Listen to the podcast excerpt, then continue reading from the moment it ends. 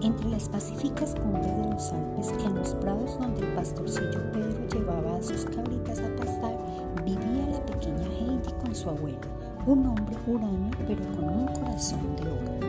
Heidi había perdido a sus padres pero no se sentía ni sola ni triste. Pedro, ven, tenemos que ordeñar mis cabritas. Eh, pero no te bebas toda la leche. El abuelo, Las montañas, eso era la felicidad. Desgraciadamente, un día vino una tía suya para llevársela a la ciudad de Frankfurt. Es por tu bien, vivirás con una familia rica y aprenderás muchas cosas.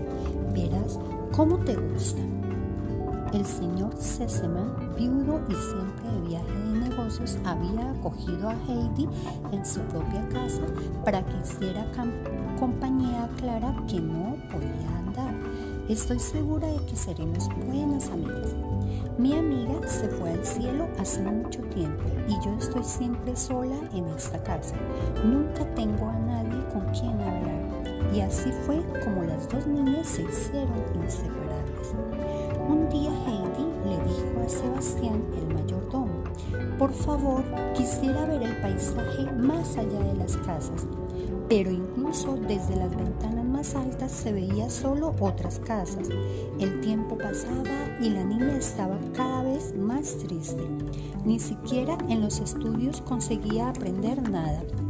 La señorita Rottermeier, la gobernanta, intentó enseñarla a comportarse correctamente, pero Heidi estaba siempre distraída pensando en sus montañas y en su abuelo. Un día llegó la abuela de Clara y Sebastián la ayudó a bajar de la carroza. Bienvenida, señora Sesemann. Traigo un pequeño regalo para ti, querida Heidi, dijo la abuelita. Heidi hojeó el libro ilustrado lleno de figuras de animales, bosques y bonitas montañas y se puso a llorar. Cuando sepas leer los libros, te contarán mil historias maravillosas, le dijo la anciana acariciándole el pelo. A partir de entonces, Heidi se puso a estudiar con renovado interés y aprendió a leer. Sé, cuando el padre del pastorcillo vio a su hijo, su corazón se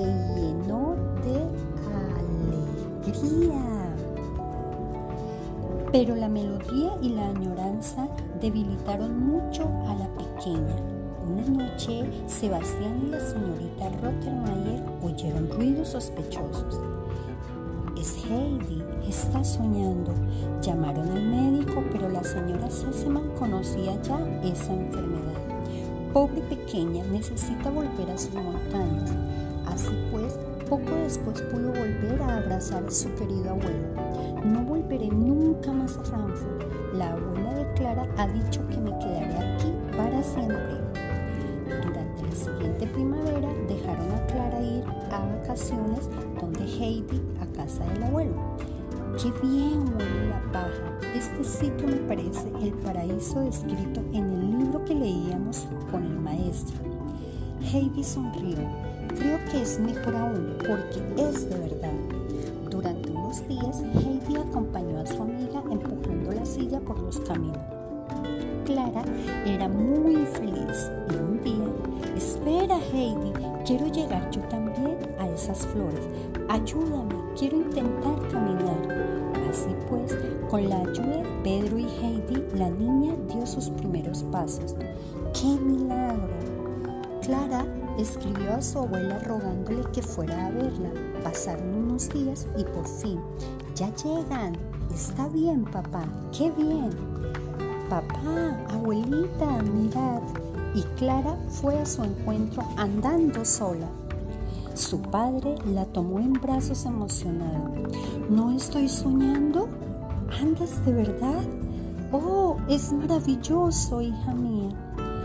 Quería agradecérselo también al abuelo, pero éste le respondió, el mérito es del amor de las montañas, de ellas, y señaló a las dos niñas que se daban la mano, mientras el sol desaparecía en el horizonte.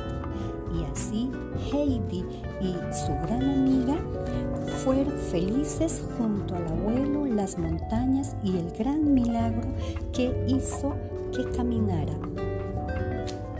Cree en tus sueños y estos se harán realidad.